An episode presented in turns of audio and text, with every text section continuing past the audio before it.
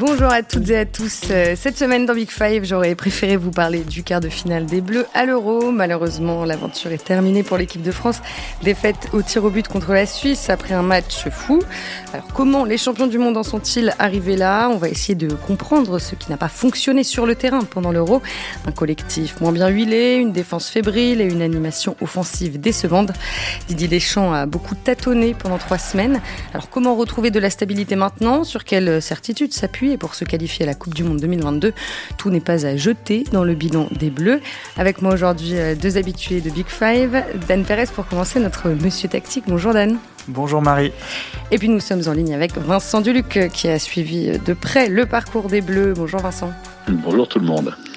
Voilà, vous avez le casting et le menu. Maintenant, on peut commencer. La France éliminée avant les quarts de finale d'un tournoi majeur, c'est une première depuis 2010 et cet échec constitue indéniablement le plus grand fiasco de l'ère Deschamps 4 matchs, une seule victoire, 7 buts marqués pour 6 encaissés. Le bilan est très éloigné de ce qu'on imaginait pour les champions du monde. Alors que s'est-il passé? On a le sentiment euh, d'un immense gâchis parce que sur le papier, les Bleus possédaient euh, l'une des équipes les plus séduisantes de l'Euro. On en a parlé ici euh, la semaine dernière avec Vincent Duluc et Hugo Delon. C'est encore plus vrai aujourd'hui après le match contre la Suisse. Didier Deschamps s'est égaré en termes de système et de compo d'équipe. Dan, selon toi, dans quelle mesure cette instabilité tactique des Bleus pendant l'Euro explique euh, leur élimination hmm, Je crois d'abord qu'il faut dire que des éliminations ou des défaites ont toujours des, causes multifactorielles. Euh, ça c'est évident. Euh, après sur le plan du jeu et de la tactique, ce qu'on peut dire c'est que la tactique ça vous sert au moins à avoir certains repères collectifs et ces repères peuvent vous aider parfois dans des moments euh, de délicatesse euh, sur le plan psychologique au cours d'un match ou euh, dans des moments de fragilité. Et c'est vrai que sur ce plan-là, on y reviendra peut-être, mais, mais l'équipe de France a manqué beaucoup de repères collectifs sur le plan du jeu. Donc ça, c'est un premier point. Ensuite, j'avais peut-être deux grands challenges avant cet euro.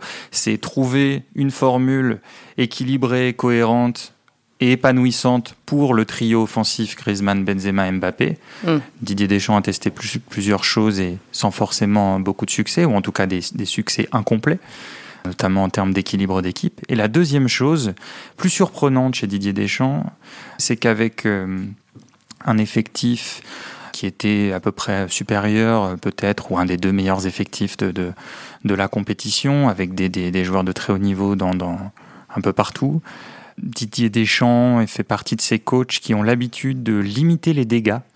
Les dégâts que peuvent faire certaines consignes parfois, euh, les dégâts que peuvent produire certains coachs par des, un nombre de consignes excessives, un nombre de consignes trop strictes ou, ou, certaines façons de trop penser le match mmh. et de, de fragiliser les joueurs. Euh, Didier Deschamps n'est pas habitué à faire ça et malheureusement, je trouve que ça a été l'un de ses défauts très étonnamment euh, sur cette compétition.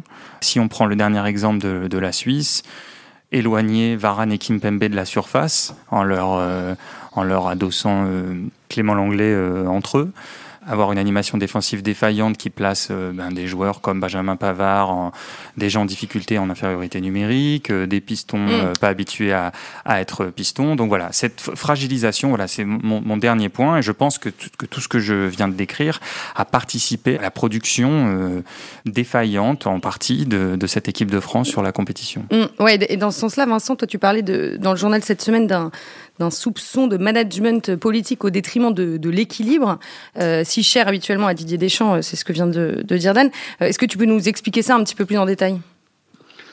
En fait, je pense que c'est une défaite.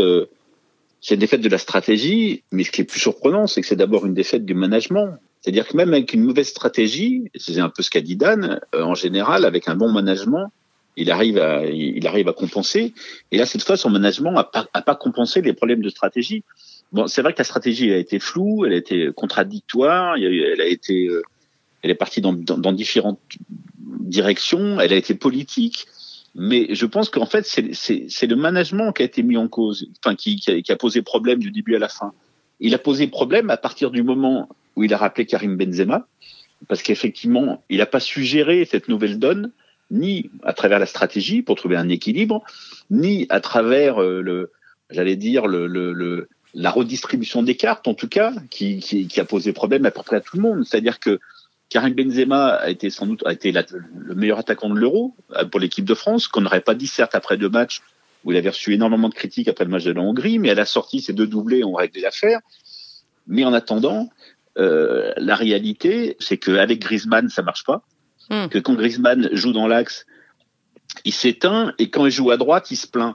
Donc euh, c'est un vrai problème et que les, les, relations difficiles entre entre Mbappé et Griezmann ont posé un autre problème. Donc en fait, il n'a pas réussi sur la durée à faire de, de, ces trois joueurs un véritable trio. Donc c'est un problème de management et c'est et ce management aussi s'est retrouvé aussi dans enfin, difficile, s'est retrouvé dans d'autres choses. C'est-à-dire qu'en général, il arrive à constituer une force dans le groupe. Et là, je ne sais pas si c'est à cause du Covid, je ne sais pas si c'est à cause effectivement d'une d'une vie sociale devenue impossible à cause de l'enfermement dans les hôtels. Mais en attendant, ce groupe a, a, jamais été une force et je trouve que le symbole, c'est aussi un symbole aussi ambivalent que celui de Benzema.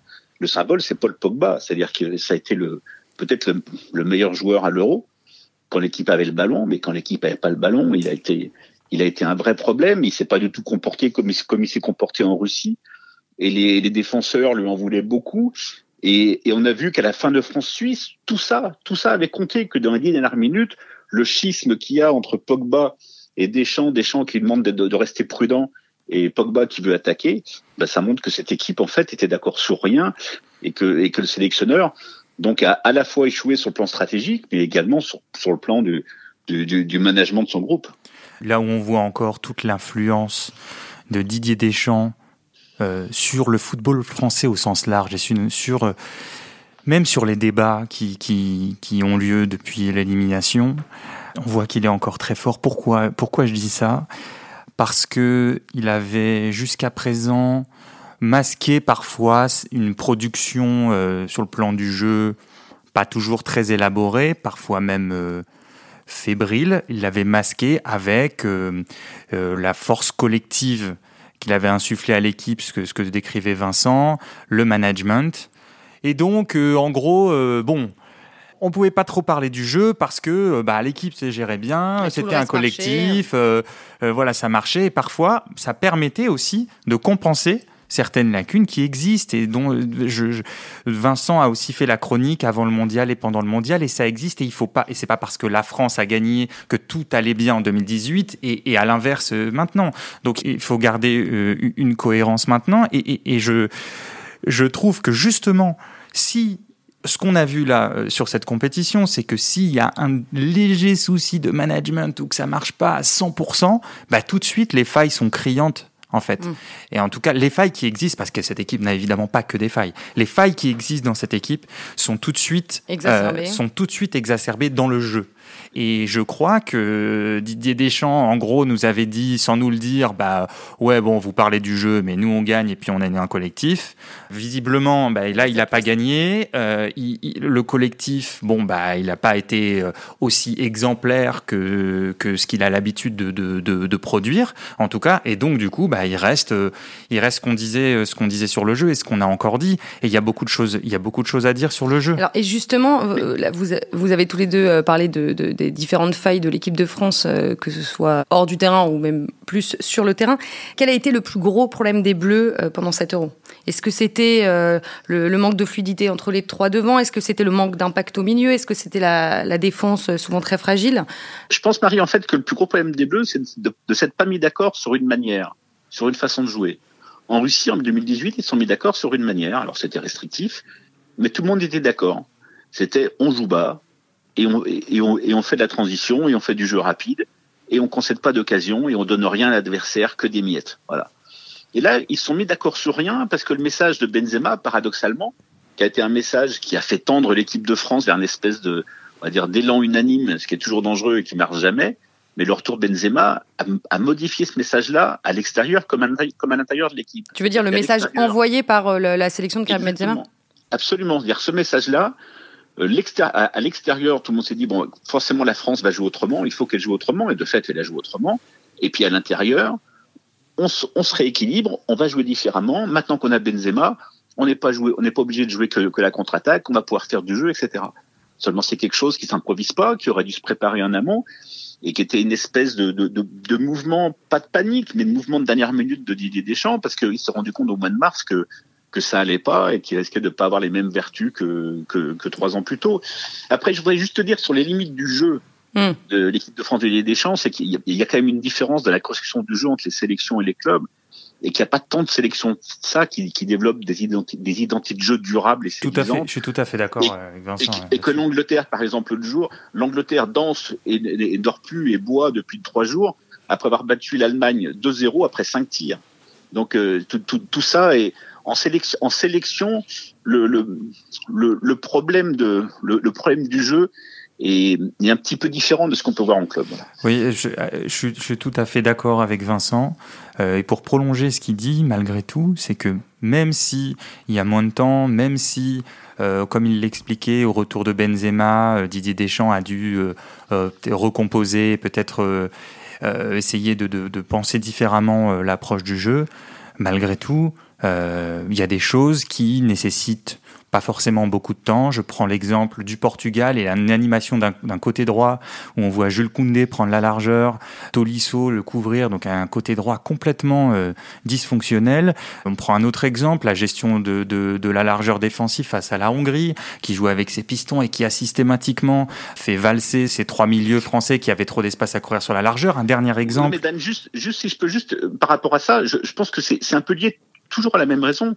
C'est-à-dire qu'en fait, que si Pogba avait accepté d'aller aider Pavard côté droit dans les autres matchs, ou si Pogba avait accepté d'aller fermer sur le, sur le côté, il y a aussi des choses qui seraient qui auraient, été moins béantes. Et ce qu'il acceptait de faire il y a trois ans, il n'a pas accepté de le faire aujourd'hui. Mais là, alors, alors c'est alors c'est peut-être là que moi j'ai un, point de désaccord euh, avec toi, Vincent, c'est que c'est que par exemple pour prendre le, dernier match contre la Suisse, à partir du moment où tu as une première ligne où tu où as une première ligne qui qui va chercher, c'est-à-dire l'équipe ne sait pas ce qu'elle doit faire, donc il y a une première ligne qui va chercher et le reste de l'équipe euh, qui reste euh, un peu plus bas, sachant que la première ligne c'est pas la plus intense euh, en termes de, de, de, pressing. Et donc, je me retrouve euh, à avoir Pogba et Kanté, avoir à couvrir des, des, des zones, des zones immenses. Personne n'a su euh, qui devait sortir sur Rodriguez. La Suisse a fait L'équipe était coupée en deux, en gros bah, Oui, notamment. Et en plus, pour prendre l'exemple de la Suisse, euh, connaissez cette force-là, cette espèce de double latéral ou double piston, Rodriguez-Zuber, il l'avait fait au match précédent, c'était très identifié. Et Rodriguez, par exemple, a pu systématiquement avancer. Et, le moment, les moments où, où, Pogba est sorti sur lui, sur la largeur, eh ben, il y avait de l'espace à l'intérieur et chacun s'est baladé. Et c'est pour ça que, pour moi, j'en veux moins aux joueurs parce que je trouve qu'ils étaient structurellement en retard. Je pense qu'on revient au même point qui est, qui est malheureusement lié au retour de Benzema, qui pour moi était indispensable, c'était pas c'est pas la question. Mais le même point, c'est qu'en fait, il aurait fallu que Didier Deschamps fasse pas de management politique et qu'il dise à Antoine Griezmann, tu vas jouer à droite comme tu as joué en Allemagne, c'est comme ça qu'on a gagné à zéro, tu vas rester à droite et tu vas faire les replis à droite, etc. Mais à partir du moment, effectivement, où Griezmann obtient en courte compétition auprès de Didier Deschamps de revenir la, dans la zone que d'ailleurs déjà occupé par Benzema, donc il, où il sert absolument à rien. Effectivement, c'est pas ça qui va impliquer les autres joueurs pour les couvrir le côté où lui refuse d'aller. Donc je pense que c'est à la fois un problème de, man de management politique autant qu'un problème de stratégie. Oui, c'est vrai que sur, sur le terrain, on a souvent eu l'impression que Griezmann et Benzema se marchaient un petit peu sur les pieds. Non, j'ai pas eu cette impression, mais je trouve que toutes les fois, en tout cas, où euh, l'équipe de France s'est privée d'options pour pouvoir un peu élargir non seulement son propre jeu, mais la défense adverse. Là, on parle avec le ballon. Mm. Du coup, si vous élargissez pas un peu vos possibilités sur le terrain, vous facilitez la tâche de l'adversaire qui se recroqueville un peu plus dans l'axe et vous vous vous, vous compliquez euh, le, le, les combinaisons entre vos trois joueurs offensifs. Je pense que c'est aussi lié à ça. Mais ouais. c'est vrai que, que, que quand il y a eu une occupation un peu plus cohérente, euh, même euh, là sur le, le, la, la, la, fin de match contre la Suisse, quand Griezmann passe à droite, Coman à gauche, il y, y, aurait beaucoup de choses à dire, mais, mais bon, disons que c'est des choses plus simples et euh, il y a eu un peu plus de cohérence euh, sur le plan défensif. Mais, mais moi, la question que je me pose, c'est quand Griezmann est sous Benzema, à quoi sert Griezmann? Le rôle, le rôle, je trouve que le rôle. C'est ce que je voulais dire quand je disais qu'il se marche. Je trouve que le rôle n'a pas prouvé, voilà. Je ne sais pas, je, je ne sais pas à quoi il sert. Bah, je pense qu'il sert moins qu'un autre joueur à droite que lui. Et c'est vrai que les 20, les, 20, les 20, minutes contre la Suisse où, où, Griezmann était un peu plus sur la droite ont été, euh, non, mais après, aboutis. Non, après je pense que sur ça, c'est pas ces 20 minutes-là, il faut pas trop les voir de, sur le plan tactique à mon avis. Hein. C'est-à-dire que je pense que le péno arrêté euh, par le risque vaut tous les vaut, vaut tous les coachings du monde. Euh, le, le, je sais pas ce que Oui, comment t'as vrai, senti ça vrai. du stade, euh, Vincent? Absolument. À partir du moment où il, il arrête le péno, on se dit bon, ça y est, maintenant on va les tordre. Voilà, Mais- et, tout, et toute l'équipe de France, on voit euh, Varane, Oui, euh, Kimpembe absolument. à la médiane pour aller presser, euh, tout le monde suit, euh, il y a une espèce de tornade, les Suisses se disent oh là là, mais on a, on a raté l'occasion de notre vie euh, de, de, de pouvoir éliminer la France. Donc je pense qu'on peut pas trop s'appuyer là-dessus parce que d'ailleurs, l'équipe de France re- revient comme ça à la mi-temps et elle souffre d'entrer à la, mi- à la mi-temps, Oui, elle, elle, elle souffre dès, le- dès le retour. Donc Mm. c'est pour dire que Mais- collectivement... mais c'était un plus, mais c'était un plus d'avoir une organisation qui était un peu plus simple, enfin, un peu plus, qui se répartissait un peu mieux les espaces quand même. Bien sûr. Et à, à quel point, Vincent, tu penses que hum, tu, tu parlais de, de, son de l'idée claire de, et, et certes restrictive du, du jeu de 2018, mais euh, j'ai le souvenir d'une équipe de France qui avait, comment dire, qui acceptait l'idée de se replier, c'est-à-dire qui n'avait euh, euh, aucun, euh, comment dire, mais aucune ambition euh, philosophique, intellectuelle ou de, de démonstra- ou démonstrative, et donc disait, bah, aucune frustration. voilà, absolument, aucune, frustration, Et, et donc En fait, c'est- en fait, c'est ça. C'est qu'en 2018, c'était venu des joueurs. Finalement, des joueurs au fil des matchs avaient dit, mais c'est ça qui nous va. Ils étaient intervenus auprès de Didier Deschamps avant le dernier match de préparation. Ils étaient encore intervenus après le dernier match de préparation, puis encore après le match contre l'Australie, le premier match. Et en fait, l'organisation du Pérou, c'était une synthèse de ce que voulaient les joueurs. Et, ça correspondait à ce, à ce que veut fondamentalement Didier Deschamps. Et là, effectivement, le vrai, le vrai problème, c'est qu'ils se sont mis d'accord sur rien. Ils n'ont pas trouvé quelque chose qui convienne à tout le monde parce que les intérêts collectifs avaient, avaient, avaient, été, avaient été. Mais avait- Alors, alors j'y reviens, j'y reviens, pardon, mais du coup, euh, enfin, alors, alors, quelle immense responsabilité sur Didier Deschamps, parce que, parce que, parce que tous ces joueurs là, tous ces joueurs très talentueux qui ont déjà prouvé beaucoup de choses à la fois dans leur club, euh, euh, avec leur sélection, donc ce, n'est pas- ce ne sont pas seulement des promesses, ce sont des joueurs qui ont déjà produit des, des- des grandes performances à très haut niveau.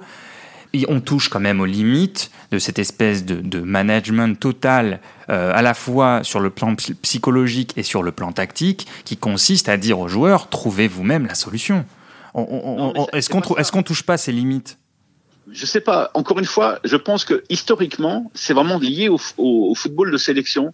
C'est-à-dire que dans le football de sélection, les joueurs majeurs ont une voix qu'ils n'ont pas en club. C'est-à-dire que ça, ça, ça a toujours existé. Michel Hidalgo a toujours demandé à Michel Platini euh, ce qu'il pensait de l'équipe et comment il fallait s'organiser.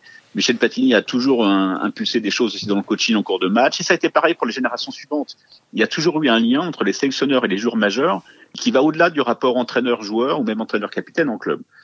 Donc lui, je, je pense c'est ce qu'il fait. Il y a une espèce de consultation permanente et tous les sélectionneurs essayent en fait de faire en sorte que, que l'équipe ait l'impression que l'idée vienne d'eux, etc.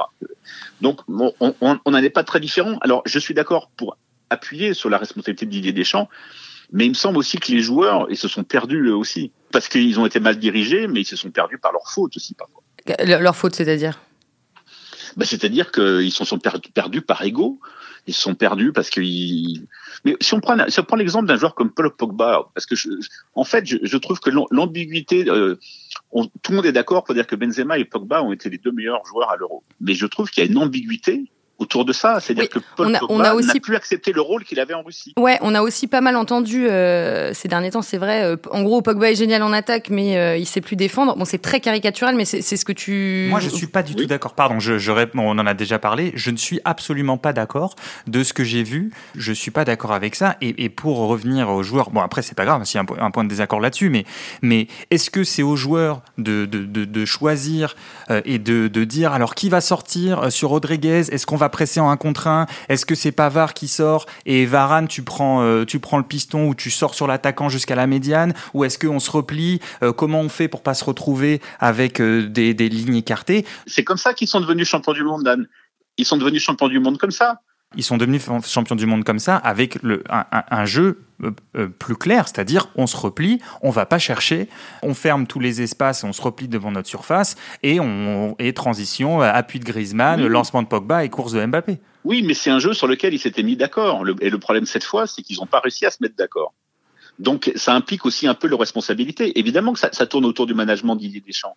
Mais ça implique aussi un peu de responsabilité. Par exemple, Paul, Pogba, dans tous les films de post-Coupe du Monde 2018, on le, on le, voit comme ça, leader de combat, en disant on lâche rien, on gagne des ballons, on, on, on, continue de faire la même chose. Moi, je veux pas rentrer chez moi ce soir, je veux pas rentrer chez moi ce soir.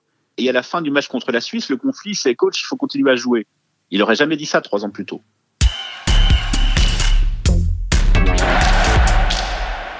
Un petit mot quand même sur euh, Kylian Mbappé euh, maintenant. Donc Mbappé qui n'a pas marqué euh, lors de cet euro, mais qui s'est montré dangereux la plupart du temps.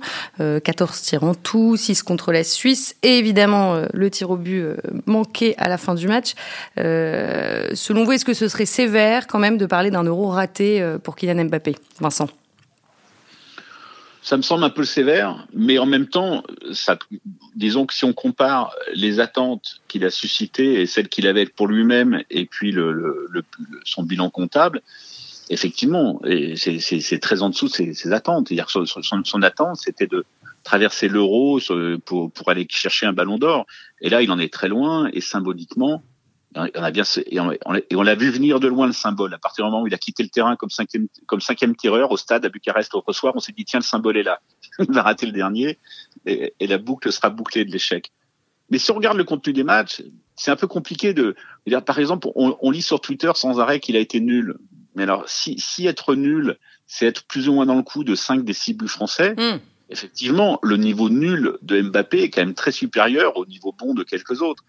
Mais oui, ça reste un échec par rapport à ce qu'on imaginait de lui, mais il n'a pas été aussi mauvais que ça. Il faut pas exagérer. Et après le premier tour, tout le monde était à peu près d'accord que ça avait été l'attaquant français le plus dangereux, celui qui avait provoqué le plus de situations. Euh, oui, va rien ajouter à ce que à ce que dit Vincent. Je, le rejoins totalement. C'est vrai que on, oui, on peut quand même dire que c'est le, c'est aussi le respecter, respecter ce qu'on imagine de lui, que de dire qu'il a pas, il a raté son, son euro, en tout cas qu'il n'a pas fait un euro réussi. Mm. Après, je rejoins Vincent dans, dans, dans tout ce qu'il a dit, et j'ajouterais peut-être que, voilà, entre 2018 et 2021, non seulement son statut euh, évidemment dans le football mondial et au sein de la sélection a changé, mais aussi son jeu. Didier Deschamps en parlait lui-même avant l'Euro. Euh, il, imaginait plus l'aligner à droite dans un 4-4-2. Mbappé était depuis euh, depuis plusieurs mois maintenant au PSG de plus en plus un, joueur d'axe ou en tout cas un joueur, un des deux, joueurs les plus avancés de l'équipe et de plus en plus un finisseur. Donc il y avait aussi ce comment dire, ce, ce, cette évolution à gérer euh, avec laquelle Didier Deschamps devait composer. Et, et, sur ce plan-là, il a pas, il a essayé plusieurs formules depuis plusieurs mois. Hmm. Euh, mais est-ce qu'il a euh, été mis dans les, dans les meilleures dispositions? C'est difficile à dire parce que on a quand même vu pendant plusieurs séquences de matchs, on, on, se disait que la, la seule la seule manière pour l'équipe de France de créer du danger, c'est des lancements de Pogba pour euh, des courses d'Mbappé. Mm. Euh, donc sur ce plan-là, il a été mis dans des bonnes dans des bonnes dispositions, mais en même temps, souvent, ça a vu que ça a été la seule manière d'avancer. Je pense à la première mi-temps contre le Portugal, c'était un peu, bah vas-y Mbappé, on te lance la balle, cours, et tu te retrouves face à trois ou quatre défenseurs. Donc c'est pas non plus des conditions idéales. Après, ça ne l'exonère pas euh, bah, de certains ratés, euh, même s'il est, il est sur euh, voilà sur cinq des cinq buts, de, cinq des sept buts, je crois, de, de l'équipe de France. Côté défense, euh, un petit, un petit mot aussi, parce que c'était quand même l'un des, des, points forts euh, des Bleus avant. Euh, là, six buts encaissés pendant l'Euro, bon, dont les deux pénalties de, de, Cristiano Ronaldo. Et pourtant, ça avait bien commencé contre l'Allemagne. Comment vous expliquez cette, cette perte de rigueur défensive après? Bon, en omettant la première mi-temps contre la Suisse et la défense à trois complètement expérimentale. Vincent ben en fait, c'est un cliché, mais c'est à la fois individuel et collectif, comme dirait Hugo Loris dans ses conférences. C'est-à-dire que, d'une part, effectivement, euh, individuellement, il y a des joueurs qui ont été en dessous. Varane a fait un match formidable en, Allemagne, il a été très très ordinaire. Ensuite, il y a eu le problème quand même de Lucas Hernandez, qui, qui était visiblement pas tout à fait prêt à jouer, qui a rejoué, qui a, qui a joué un match et demi et, et, la moitié de son deuxième match, bon, ça, ça a été un peu pénible. Et il y a le sentiment qu'on n'a pas d'arrière droit de niveau international avec euh, avec Benjamin Pavard. Alors c'était un poil sévère. C'est vrai qu'il est hmm. en difficulté tout le temps. Il a fait peut-être un poil sévère. Il y a aussi le problème de sa commotion quand même qui a pas dû l'arranger, même si le staff, le staff français a voulu faire croire qu'il n'y avait pas de commotion et c'est peut-être même une raison pour laquelle il a joué le deuxième match qui serait une très mauvaise raison. Mais au-delà de ça, collectivement, forcément, à partir du moment où toute l'équipe a pas la même, comme on a dit plutôt dans le débat, ne s'est pas mis d'accord sur une manière de jouer, il n'y a pas la, même vision de comment on se réorganise quand on perd le ballon, eh ben forcément la, la, défense, parfois a subi plus qu'elle ne l'aurait dû. Moi, je continue de penser, juste en, en, termes d'organisation défensive et même de milieu de terrain, que dans l'idéal, il faudrait trouver une sentinelle pour pouvoir laisser Pogba et Kanté jouer un peu plus haut et mettre de la pression. J'ajouterais euh, à, ce que dit Vincent que, enfin, c'est un petit regret. C'est, euh, il y, a, y, a, plusieurs équipes qui parfois euh, défendent en prenant le ballon et en faisant baisser le rythme du match, parfois en faisant tourner, bah, on appelle ça de la possession défensive ou, ou autrement. Je, je, regrette que cette équipe ne sache pas le faire. Je regrette que euh, ce n'est pas été une option euh, contre, la, contre la Suisse. Je pense que dans les cinq dernières minutes, euh, la sortie de Griezmann n'a pas aidé, mais bon, collectivement, c'est pas une équipe qui a l'habitude mm. de faire ça. Donc c'est aussi une, une, manière de défendre. En tout cas, c'est un, une manière de défendre que cette équipe ne, ne, ne maîtrise pas. Ouais, Vincent? Oui, c'est vrai, je suis, je suis d'accord avec Dan, effectivement, que, que la, la, la, conservation défensive, c'est essentiel. Le grand Barça et la grande équipe d'Espagne ils arrivaient à neutraliser comme ça quasiment la dernière demi-heure de jeu quand ils, menaient au score. Et, nous, effectivement, on n'est pas capable de le faire 10 minutes. C'est un peu ce que Hugo Lloris voulait dire euh, après le match quand il disait ces dernières années, on savait fermer la boutique c'est plutôt sur le plan défensif, c'est-à-dire que c'est plutôt, euh, on était une équipe de repli et puis allez-y attaquer notre surface et de toute façon euh, on sera dominant euh, dans notre surface. là, je pense que c'est plutôt, c'est plutôt ces regrets-là qui exprime. Après, je, je, pense aussi que, que, Didier Deschamps regrettera d'avoir éloigné Varane et Kimpembe de la surface en première mi-temps contre la Suisse, d'avoir fragilisé cet ensemble-là, regrettera d'avoir vu son bloc alors pour pour des, raisons ou d'autres, euh, être complètement étiré avec un adversaire qui, qui arrive à avancer facilement et donc qui met tous les tout, tout, tout, le reste de l'équipe en fait en retard parce que vous retrouvez en supériorité numérique, vous savez pas si vous devez sortir ou pas. Il euh, mm. euh, y, a, y, a, tout un tas d'exemples sur les quatre matchs, on, on, pourrait faire la liste. Et après, il y a voilà, il y a ce dont on parlait. Le, la dernière chose, c'est accepter en tant qu'équipe de euh, se replier, de passer des longues séquences, 10-20 minutes, euh, en, subissant euh, dans, voilà, devant sa surface et en dégageant le ballon. Et on a le sentiment que cette équipe-là n'était pas disposée, pour tout un tas de raisons, pas disposée à adopter cette attitude. Juste pour revenir à la, charnière, quand même, l'association euh, Varane Kimpembe était, euh, était très attendue. Vincent, euh, malgré là, ce qu'on vient de dire, c'est quand même euh, voilà un duo sur lequel va pouvoir s'appuyer Didier Deschamps à l'avenir? Alors, je, pense que c'est quand même une zone où il aura le choix à terme, du moins s'il reste assez longtemps, parce qu'il y a beaucoup de jeunes, défenseurs qui arrivent. Alors, ils, ont plus, ils ont plus des profils athlétiques que des profils extrêmement techniques mais en fait, on va, on va, vite arriver forcément statistiquement à un phénomène qui aura à la fois, qui, aura les deux. Donc il y, a des solutions. Il est clair qu'une alternative, pendant ce euro, ça pouvait pas être Zuma et l'anglais. Euh, tout le monde savait, tout le monde savait que ça serait une très mauvaise idée de faire jouer de l'anglais qui n'avait pas joué depuis 42 jours, surtout après la saison qu'il a fait avec le Barça. Ah oui, c'était vraiment l'envoyer au Il avait à peine sa, il avait à peine sa place dans la liste. Il l'avait eu par conservatisme plus que plus qu'au mérite, et c'était un risque, c'était un risque beaucoup trop beaucoup trop important. Donc Kim Pembe a plutôt franchi un, a plutôt franchi une étape. Et avant la Suisse, il avait au moins un avantage, c'est qu'il continuait à faire une grosse erreur par match, mais elle n'était pas fatale. Et malheureusement, euh, voilà, tant qu'il sera pas un peu plus fiable sur la durée, euh, il, il, faudra chercher s'il n'y a pas mieux. Quant à Varane, c'est vrai que, comme on l'a dit tout à l'heure, il a fait un match formidable contre l'Allemagne, mais ensuite, voilà, ensuite ça a été, ça a été moins bon. Alors après, c'est compliqué parce qu'il avait un Varane, un Pavard, pardon, très fragile à côté de lui et du coup, il avait deux joueurs à surveiller, son avant-centre et son arrière droit. Mais, mais il n'empêche que voilà, il, va, il, va, falloir chercher un peu l'émergence quand même de, de, nouveaux défenseurs. Mais encore une fois, dans alors justement, ça, ça, pourrait être qui ces, ces, nouveaux défenseurs ah ben, enfin, Dan peut en parler aussi, mais va, bah, Oupa Mécano, Konaté, Koundé, euh, Fofana, Saliba, il y en a plein qui arrivent.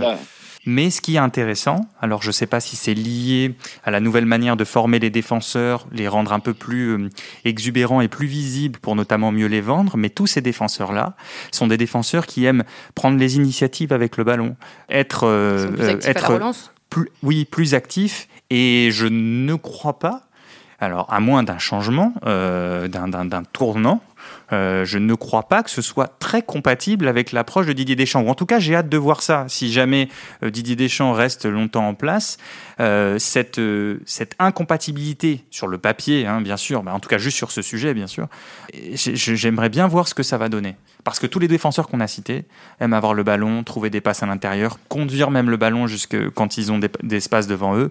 Et en général, Deschamps demande plutôt à ses défenseurs de faire le contraire de ce que je viens de décrire. Et, en même temps, si, on se souvient de ce qu'on a vu de Doupa Mécano et en équipe de France et en Ligue des Champions, ce qui vaut aussi pour Konaté, on se dit qu'effectivement, cette manière est encore pas complètement exportable, sans doute, au niveau international de sélection. Absolument. Il y a toutes ces questions-là qui naissent. Euh, mais voilà, pour, euh, on prenait l'exemple de, l'Angleterre qui a fait baisser sa température hein, dans sa manière de jouer, un peu plus prudente, euh, un peu inspirée de, l'équipe de France, notamment dans l'approche. Mais si vous regardez encore le match contre l'Allemagne, la ligne défensive, que ce soit Maguire, Stones et Walker, ce sont trois défenseurs qui, sur certaines séquences, quand ils ont de l'espace devant eux, vont conduire le ballon et après pouvoir trouver des passes à l'intérieur, mais savoir justement alterner entre ces, conduites de balles, ces initiatives et une prise de risque moindre. Et pour l'instant, en tout cas, euh, c'est bah, par exemple, c'est l'une des différences entre Southgate et Deschamps sur la manière dont les défenseurs agissent. Hum. Alors, vous avez parlé du, vivier euh, français euh, en défense centrale. Est-ce qu'on a aussi quelques jeunes prometteurs au poste de latéral droit? Parce que voilà, on, l'a dit, malheureusement, on a un manque criant de possibilités à ce poste-là. Là, il faut reconnaître que non. il faut reconnaître que non, que Benjamin Pavard a plutôt montré des progrès avec le Bayern et que son euro a été très décevant par rapport à ça. Hum, qui est un central de formation quand même, faut le. Oui, mais, mais bon, euh, Lilian Thuram aussi était un central de formation et, il a eu 90 sélections comme arrière droit hein, avant d'avoir eu les 50 derrière dans l'axe. Donc c'est pas voilà ça c'est hmm. pas c'est pas un problème définitif. Le, le problème c'est qu'effectivement qu'il n'a pas été performant du tout. Euh, Léo Dubois je sais toujours pas pourquoi comme pourquoi Didier Deschamps l'a emmené puisque il a, il a préféré toutes les, les, autres solutions. Ah, c'est la fameuse vie de groupe. Hein. On a, on peut pas contester ça, euh, Vincent. Depuis non, non, mais ans, après, tu sais bien. Euh, à, mais tu as raison. Je peux comprendre. mais, mais arriver à contourner comme ça complètement l'évidence, ça me paraît. Enfin, l'évidence, c'est-à-dire qu'à ce moment-là, il fallait vraiment pas l'emmener. C'est c'est pire, c'est pire que l'emmener de pas, ne pas le faire jouer face à une telle accumulation de. Enfin, c'est pire que de ne pas l'emmener, le fait que de ne pas le faire jouer face à l'accumulation de circonstances. Et euh, le troisième, donc ou le deuxième, c'était Jules Condé. Bon, ben, on va attendre un peu. Peut-être que Koundé peut être le nouveau Thuram. Euh, on ne sait jamais. Il va, mais il va falloir qu'il s'installe, il va falloir qu'il revienne, il va falloir l'installer, lui faire confiance sur la durée. Je dis pourquoi pas. Euh, à l'entraînement, honnêtement, on a vu qu'il avait une vraie qualité de centre, qu'il avait, qu'il était vraiment à l'aise avec le ballon, il a un dynamisme et tout qui peut, qui peuvent être intéressants. Il a raté sa première sélection, euh, comme titu enfin sa première titularisation, qui était dans un match de l'Euro avec devant lui un Tolisso qui n'était pas non plus à sa place, hmm. donc c'était pas vraiment un cadeau. Mais pourquoi pas Koundé? Parce qu'après on va, on va, on va, on va tomber, euh, sur, on va tomber sur des jeunes ou des moins jeunes comme Aguilar, qui n'ont pas de référence et ça, ça arrive pas à grand chose. Je pense qu'il vaut mieux installer un joueur comme Koundé que essayer de savoir qui est le deuxième, le troisième arrière droit dans les deux années qui viennent. Je me pose une question, euh, puisqu'on on, l'a dit, Vincent l'a très bien expliqué, il y, a, une pénurie à ce poste, ou en tout cas, de, c'est plutôt des, des, défenseurs centraux qu'on exporterait sur le côté droit.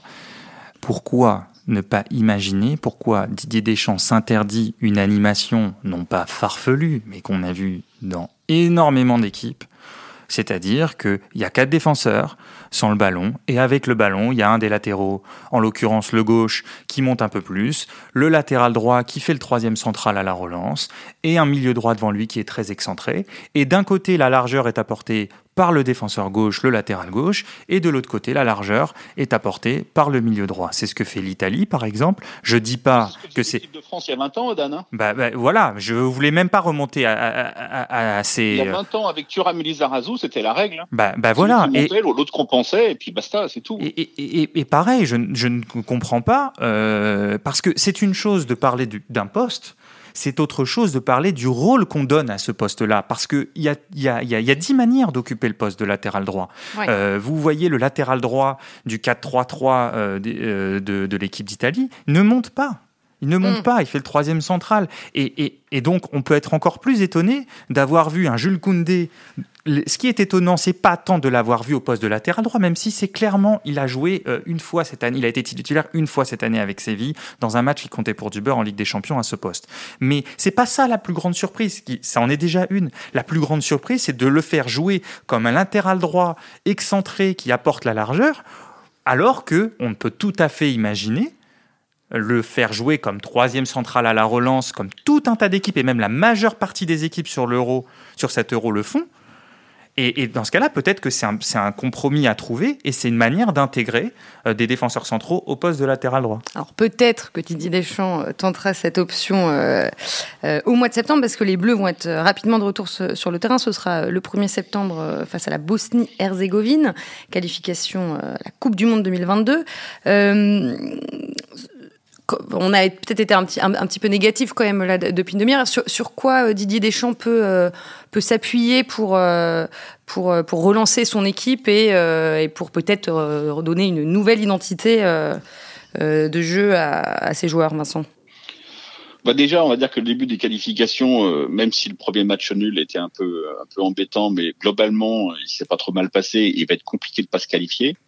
Que mmh. dans tous les cas, même en finissant dernier de poule, euh, via la Ligue des Champions, il y aura toujours une porte de sortie. Ligue des Nations. Euh, Ligue des Nations, pardon, pour jouer au moins euh, au moins un match de barrage. Donc c'est pas pas un trop gros problème, mais le problème c'est qu'il va falloir penser les plaies psychologiques, stratégiques, et, et, que et que ça va pas être facile. Et, et que forcément, par exemple, le choix de Benzema, eh ben il va il va falloir s'il si, si, le prolonge, il faut le prolonger évidemment jusqu'à la Coupe du Monde et à la Coupe du Monde, Benzema aura 35 ans. Alors aujourd'hui, 35 ans pour un attaquant, c'est pas un problème euh, insurmontable. il est en pleine forme physiquement, Benzema. Oui, mais il n'a jamais été aussi fit qu'on le voit à l'entraînement. Mais il est d'une quand on voit les photos de lui il y a, il y a 5-6 ans et les photos de lui aujourd'hui, on se rend compte qu'aujourd'hui, il a, il a un corps qui est encore bien plus près pour le haut niveau que ce qu'il avait il y a 5 ou 6 ans. Donc là-dessus, il n'y a pas de problème. Et on voit aujourd'hui qu'il y a de plus en plus de buteurs trentenaires qui durent, qui durent, qui durent. Mm. Mais donc, il y a des vrais choix à faire euh, dans ce sens-là. Et puis, il y a donc des choix afférents parce que si, si, s'il si, fait confiance encore à Benzema, ben, ça veut dire qu'il faut trouver, qu'il faut encore se poser la question de la place de Griezmann, qui était son leader d'attaque depuis 2016. Très franchement, si Benzema est là, je vois pas comment Griezmann peut encore être leader d'attaque et j'ai peur que se pose pour Griezmann le même problème que se pose à lui à Barcelone c'est une des questions qui se pose et qui va devenir un feuilleton euh, à la rentrée de septembre. Hum. Dan, il y a quand même quelques euh, données positives à, retenir de l'euro, enfin quelques, quelques certitudes. vu que, Didier Deschamps aime bien euh, s'appuyer sur, bah, comme tous les entraîneurs, sur la qualité de ses joueurs, et qu'il leur donne encore plus que d'autres entraîneurs une liberté d'interprétation de, sur le terrain. Euh, la bonne nouvelle, c'est que l'équipe de France a des joueurs immenses. Euh, alors après, peut-être que... Oui, on repart pas de zéro. En fait, c'est un peu ça le sens de ma question. Évidemment, on repart pas de zéro. Non, je, je, je, je, pense pas. Je pense que cette équipe a tout un tas... Euh, tout un tas de joueurs très performants au niveau, qui le sont sur la durée, qui savent se sublimer dans les, dans, dans les, dans les grandes compétitions. Mais voilà, il est clair que, que l'animation offensive et surtout la, la, la, la, mise en connexion de, de du, trio, si, si Benzema continue euh, dans cette équipe, va être un des chantiers euh, de, de Didier Deschamps. Et aussi euh, le, le réapprendre, réapprendre, puisque cette équipe ne sera jamais une équipe très protagoniste euh, qui euh, s'installe dans le camp adverse, qui fait un pressing tout terrain. Euh, enfin, ce sera pas l'Italie qu'on voit de Mancini. D'ailleurs, peut-être que l'Italie qu'on voit de Mancini, ça joue comme ça parce que les joueurs sont d'un calibre inférieur. Mais ça, c'est un autre débat. Mais je veux dire, cette équipe de France ne sera jamais ce type d'équipe-là, parce que Didier Deschamps n'a jamais montré qu'il savait construire une animation offensive très très léchée. Et, et d'ailleurs, on, peut lui reprocher ou pas, mais c'est une question de style. Mais en tout cas, c'est un débat qu'il faut, qu'il faut garder ouvert. Euh, mais donc, puisqu'elle ne sera pas ce type d'équipe-là, euh, il faut qu'elle réapprenne à accepter euh, de subir, de laisser le ballon, d'être solide, de savoir bien défendre sa surface, de passer du temps replié, etc. Quitte à embêter beaucoup de monde et quitte à ne pouvoir sortir la tête haute que par la victoire finale. C'est toujours le problème avec cette équipe de France. Quand elle gagne pas, il reste pas énormément de choses. Bah, ce sera le mot de la fin. Euh, on va s'arrêter là. On a explosé le chrono. Euh, merci à tous les deux, Vincent Duluc et Ben Perez. Merci aussi à Antoine Bourneau pour la réalisation. Euh, je vous retrouve jeudi prochain au programme La finale de l'Euro, évidemment. Ce sera l'avant-dernier épisode de la saison. Merci d'avoir écouté Big Five. À très vite.